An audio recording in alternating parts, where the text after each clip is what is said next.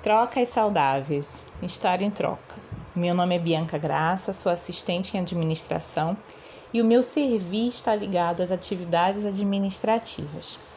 A gente está aqui seguindo essa série sobre trocas saudáveis e estamos nesse segundo episódio que fala sobre estar em troca.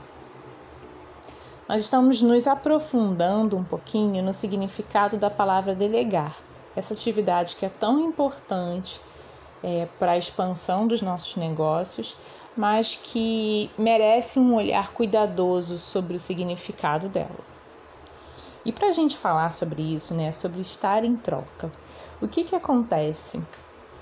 É, a forma é, de delegar comum, não vou dizer que seja normal, mas comum que a gente mais está habituado a ver, ela dá uma falsa sensação de independência, né?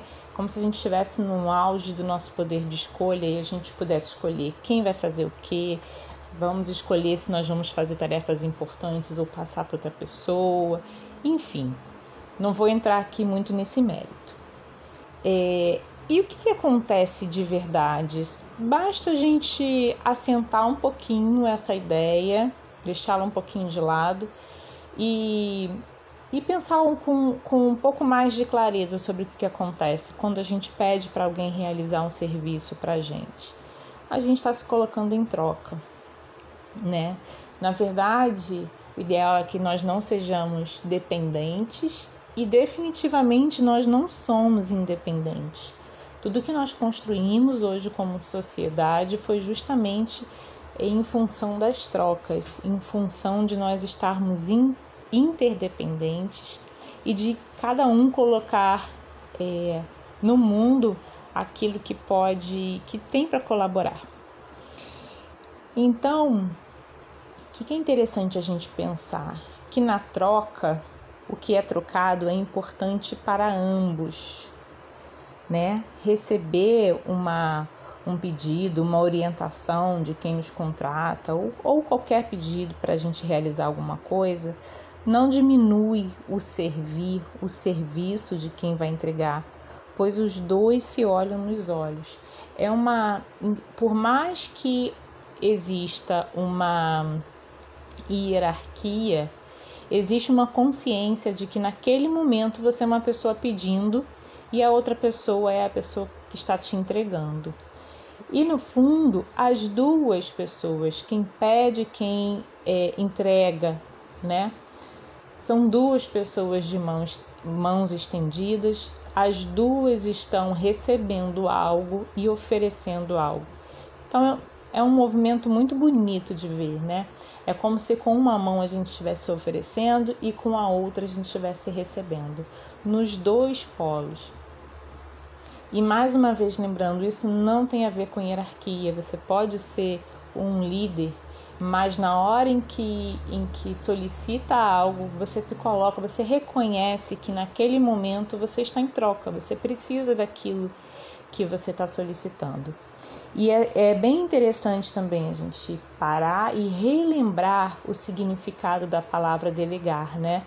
Que é investir uma pessoa com uma parcela sua. É como se naquele momento ou para aquela atividade aquela pessoa estivesse agindo como você para realizar aquilo, né? Estivesse compreendendo é, é, com, com os mesmos objetivos que você na, realização da, na realização daquela atividade. Então é muito importante que realmente a, exista essa ideia é, interna, isso não precisa ser falado, de que os, as duas pessoas estão em troca. Inclusive, quem está solicitando, na verdade, está numa postura de, de, de estar pedindo mesmo, né? E não de estar mandando, delegando, distribuindo, enfim. A gente pode rever um pouquinho sobre os sentimentos e sobre como a gente se sente quando a gente pede para alguém fazer alguma coisa.